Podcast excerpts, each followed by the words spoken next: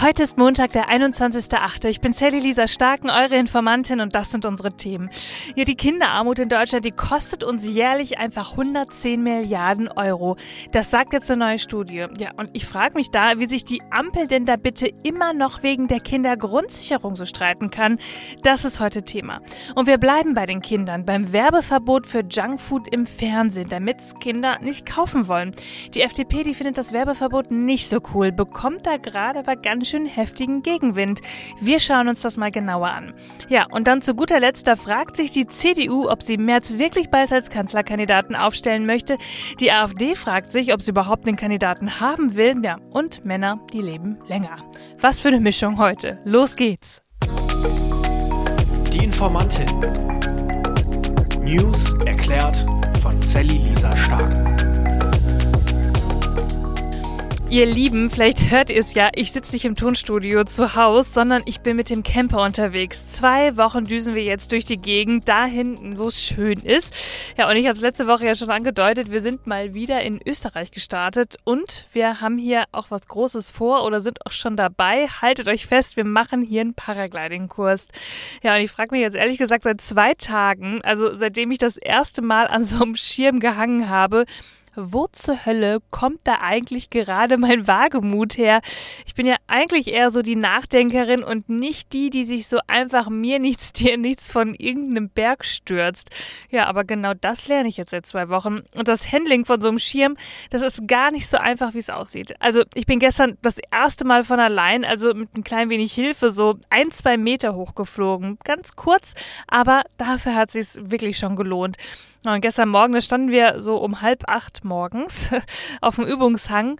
Ja, und da bin ich dann voller Mut irgendwie da runter, äh, unter Anleitung natürlich. Ja, und dann patsch, bin ich aufs Gesicht gefallen.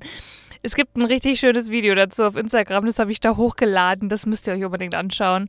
Ja, und dann hatte ich ehrlich gesagt so eine kleine Blockade und auch ein bisschen Angst, weil ich wollte nicht nochmal aufs Gesicht fallen und ein bisschen Höhenangst habe ich ja sowieso schon.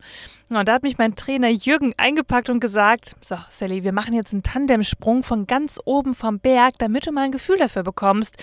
Und ich sag euch was, das war einfach nur krass. Ja, ich dachte beim Start ganz kurz, ich müsste mich jetzt übergeben, aber dann waren wir einfach schon in der Luft und ich habe sogar selbst gelenkt und ich konnte es ehrlich gesagt kaum fassen. Leute, ihr müsst das unbedingt mal machen, wenn ihr die Gelegenheit dazu habt. Auf jeden Fall so ein Tandemsprung, das ist ein wunderschönes Gefühl. Und ob ich mich das jetzt selbst traue, da so allein vom Berg zu hüpfen, das weiß ich ehrlich gesagt noch nicht. Aber wir schauen mal, was wird. Und ich werde es euch auf jeden Fall erzählen. Aber jetzt haben wir erstmal genug gequasselt. Was gibt's denn eigentlich für News?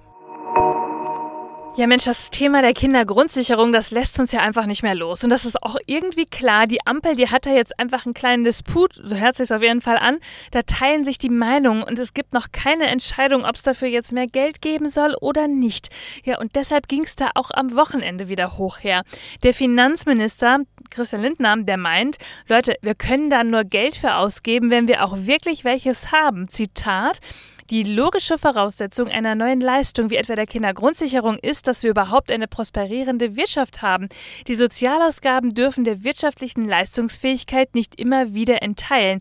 Ja, und Familienministerin Paus, die meint, mit der Kindergrundsicherung führen wir einen Paradigmenwechsel herbei, indem wir aus der Hohlschuld der Familien eine Bringschuld des Staates machen. Die Kindergrundsicherungsstelle der Familienservice wird zukünftig mit dem Kindergrundsicherungscheck prüfen, ob Familien einen Anspruch auf den Zusatzbetrag haben könnten und informiert proaktiv die Eltern.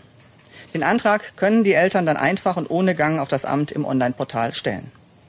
Das wird eine echte sozial- und digitalpolitische Innovation. 2025 soll sie eingeführt werden und dafür sind nur 2 Milliarden Euro vorgemerkt. Bislang, denn dieser Paus, die wollte eigentlich mal 12 Milliarden, damit es wirklich auch überall ankommt, wo es gebraucht wird, sagt sie. Ja, und jetzt hat sie sich etwa bei 7 Milliarden pro Jahr eingependelt, quasi die Mindestlösung. Und das ist ja auch der Knackpunkt. Mehr Geld für eine Leistung, damit wir alle etwas davon haben. Ein kluges Investment, sagt man wohl. Ja, und jetzt haben wir hier diese zwei Argumente eigentlich liegen. Wir nehmen es nochmal auseinander. Paus, die will mehr Kohle, damit Kinder mehr bekommen. Lindner sagt, das Geld, das müssen wir erstmal erwirtschaften. Ja, was soll ich euch sagen? Fühlt sich irgendwie nach einer Zwickmühle an, oder? Vielleicht auch eher danach, welche Überzeugung man hat. Und damit ihr davon noch ein besseres Bild bekommt, habe ich euch eine neue Studie des Deutschen Instituts für Wirtschaftsforschung zu dem Thema mitgebracht. Die hat nämlich die Diakonie in Auftrag gegeben. Ja, und da steht, wir müssen gerade jährlich 110 bis 120 Milliarden Euro aufwenden, um die Folgen von Kinderarmut zu bekämpfen. Ja, Kinder aus armen Familien, die haben öfter und schneller gesundheitliche Probleme und ein höheres Risiko, dadurch arbeitsunfähig zu werden. Und so steht in der Pressemitteilung vom Wochenende, allein die direkten und indirekten Kosten im Zusammenhang mit Adipositas, deren Risiko mit Kinderarmut steigt, die lagen 2016 bei jährlich mehr als 60 Milliarden Euro. Der Diakoniepräsident Ulrich Lilie, der appellierte an die Bundesregierung, Zitat, in der Diskussion über die Kindergrundsicherung dürfen nicht nur die kurzfristigen Sparzwänge im Bundeshaushalt eine Rolle spielen. Wir müssen auch über die mittel- und langfristigen Belastungen für Staat und Steuerzahler sprechen, die sich zwangsläufig ergeben, wenn wir nicht frühzeitig in alle Kinder investieren. Ja, gesunde und gut ausgebildete Kinder, die hätten natürlich deutlich bessere Chancen, sich ein selbstständiges Leben mit höherem Einkommen und einer geringen Abhängigkeit von staatlichen Hilfen aufzubauen. Lilie forderte, die geplante Kindergrundsicherung nicht klein zu sparen. Zitat, ja, wer bei den Kindern spart, der zahlt später drauf. So, meine Frage an Lindner. Die 110 Milliarden Euro, die haben wir ja auch schon erwirtschaftet, oder? Ja, ihr wisst, das ist natürlich ein bisschen provokant, aber ihr erkennt den Kern, oder? Lindner will gerade ein paar Milliarden sparen, aber wir haben so riesig hohe Folgekosten. Die Wahrheit und die Lösung des Problems, die sind wahrscheinlich irgendwo in der Mitte. Aber vielleicht, ganz vielleicht geht die Debatte nächste Woche ja mal in die Richtung, dass wir zuallererst an die Kinder denken. Das wäre doch schon mal ein Anfang. Und für mich bekommt die Logik von Lindner jetzt eigentlich auch ein ganz gutes Gegenargument. Klug investieren will er als Liberaler doch wohl auch. Apropos Kinder, bleiben wir mit der nächsten Schlagzeile doch gleich mal dabei.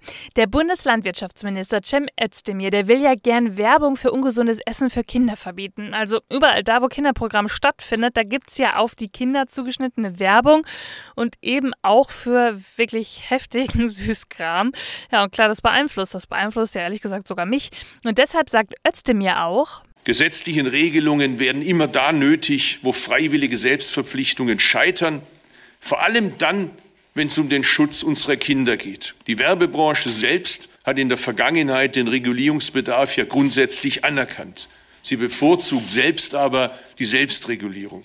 Fakt ist, die bisherigen freiwilligen Selbstverpflichtungen haben bei Schutz der Kinder nachweislich versagt. Also, die Werbebranche, die macht auch bei eigener Zusicherung, dass sie auf die Werbung achten will, doch noch zu viel, was Kinder beeinflusst und deshalb jetzt eben ein Verbot. Das soll kommen auf jeden Fall, wenn es nach dem Landwirtschaftsminister gehen würde. Die FDP, ihr wisst, der Streitschlumpf in der Ampel, die findet, das ist doch jetzt ein bisschen zu viel politischer Aktionismus. Ja, das ist ein Zitat von FDP-Vize Wolfgang Kubicki. Nur, auch das steht natürlich wieder im Koalitionsvertrag. Zitat, an Kinder gerichtete Werbung für Lebensmittel mit hohem Zucker-, Fett- und Salzgehalt darf es in Zukunft bei Sendungen und Formaten für unter 14-Jährige nicht mehr geben. Eigentlich ganz eindeutig, oder? Aber ihr wisst ja auch, der Koalitionsvertrag, der ist nicht bindend und erstmal an sich nur eine Absichtserklärung. Und die FDP, die hat ja öfter dann doch mal eine andere Absicht. Jetzt haben sie dazu aber einen Brief bekommen. 61 Verbände und Organisationen, die wollen die FDP umstimmen. Da steht zum Beispiel drin, das wäre gegen den einhelligen Konsens in der Wissenschaft und unter Fachorganisationen. Dies bedeutet eine klare Absage an den Gesundheitsschutz von Kindern und Jugendlichen. Gero Gero Hocker, der ist agrarpolitischer Sprecher der FDP-Bundestagsfraktion und der hat der Süddeutschen Zeitung gesagt, ja, die Liberalen, die seien ja bereit, Werbung für gesundheitsschädliche Lebensmittel zu beschränken, die sich direkt an die Kinder richte. Etwa in Comics oder rund um Kindersendungen. Aber alles andere, das wird doch zu weit gehen. Ja, aus Sicht der Unterzeichner des Briefs würde so ein eingeschränktes Verbot sein Ziel verfehlen, denn etwa jede dritte TV-Sendung, die Kinder unter 14 sehen, sei eben keine klassische Kindersendung und hier sagt Foodwatch, Zitat, Gerade in der abendlichen Primetime überschüttet die Lebensmittelindustrie Kinder mit Junkfood-Werbung. Genau hier müssen die Werbeschranken greifen, sonst ist nichts gewonnen. Und auch die WHO sagt, also Deutschland, da haben schon 15 Prozent der Kinder Übergewicht und 6 Prozent Adipositas. Und sie sagen auch, Studien beweisen, dass sich weniger Reklame positiv auf die Essensauswahl auswirken würde. Es wäre also eigentlich ein äußerst sinnvolles Verbot. Ja, ehrlich gesagt, ganz schön viele kleine Sticheleien in der Ampel gerade, oder? Es scheint mir, als wäre da nicht nur ein Streitschlumpf. Und das führt mich doch direkt zu den nächsten News. Wenn drei sich streiten, dann freut sich ja der vierte oder so. Man könnte ja meinen, die Ampel, die nervt sich gegenseitig. Da hat der März bestimmt richtig gute Karten, der nächste Kanzler zu werden von der CDU. Nur schade Schokolade, das aktuelle Politbarometer von ZDF, das sagt, die Mehrheit der Befragten, komm mir nicht mit dem, der ist doch wirklich ungeeignet. Und das sagen auch die Leute innerhalb der CDU. Jedes zweite Mitglied in der CDU, die sagen, ungünstig für März. Also, die nächste Bundestagswahl, die ist ja in zwei Jahren und irgendwann im nächsten Jahr, da könnte man dann ja schon mal drüber nachdenken, wen die CDU ins Rennen schicken will. War ja letztes Mal mit Armin Laschet schon irgendwie ein bisschen lustig. Ja, und Merz, der müsste wohl noch ein bisschen kämpfen. Ja, nur leider fragt sich nicht nur die CDU, was sie mit ihrer Zukunft machen soll, sondern auch die AfD. Die fragt sich auch, na, können wir bei unseren Umfragewerten nicht auch einen Kandidaten aufstellen? Und Alice Weidel, die hat sich schon mal positioniert. Ich würde ja sagen, kommt Zeit, kommt Rat. Die AfD kann erstmal die Kirche im Dorf lassen, um jetzt hier ganz viele Sprichwörter zu benutzen. Ja, und bis dahin tun wir dann auch alles, damit eine Partei mit demokratiefeindlichen Kräften gar nicht in Verlegenheit kommt, über so etwas nachzudenken. Zum Schluss habe ich natürlich noch Good News für euch und auf die haben wir wirklich alle gewartet.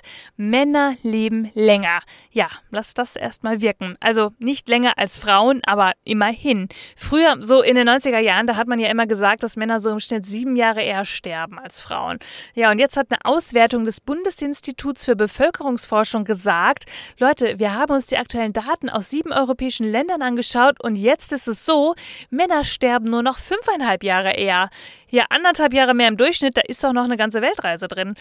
Und jetzt ist es auch so, wenn eure Kinder im letzten Jahr geboren werden, Frauen werden dann im Durchschnitt 82,9 Jahre alt und Männer 78,2 Jahre. Für intergeschlechtliche oder Transpersonen, da machen die Statistiken leider keine Aussagen. Aber ihr fragt euch jetzt wahrscheinlich, ja, warum nähert sich die Lebenserwartung nach oben hin denn so an? Das liegt wahrscheinlich am Konsumverhalten, an der Gesundheitsversorgung und dass sich auch Geschlechterrollen ändern. Und das sind doch mal wirklich Good News. Oder wie Spock sagen würde, live long and prosper. Ihr Lieben, das war schon wieder für diesen Montag. Ihr findet wie immer alle Quellen und Informationen in den Shownotes. Informiert euch selbst, sprecht darüber, bildet euch eure eigene Meinung. Schreibt mir, wenn ihr Fragen habt oder Anregungen, schickt mir eine Sprachnachricht auf Instagram und ich freue mich wirklich, wirklich über jede Bewertung. Erzählt allen von diesem Podcast, eurer Familie, euren Freunden, euren Bekannten, euren Sportkolleginnen, ist mir ganz egal wem.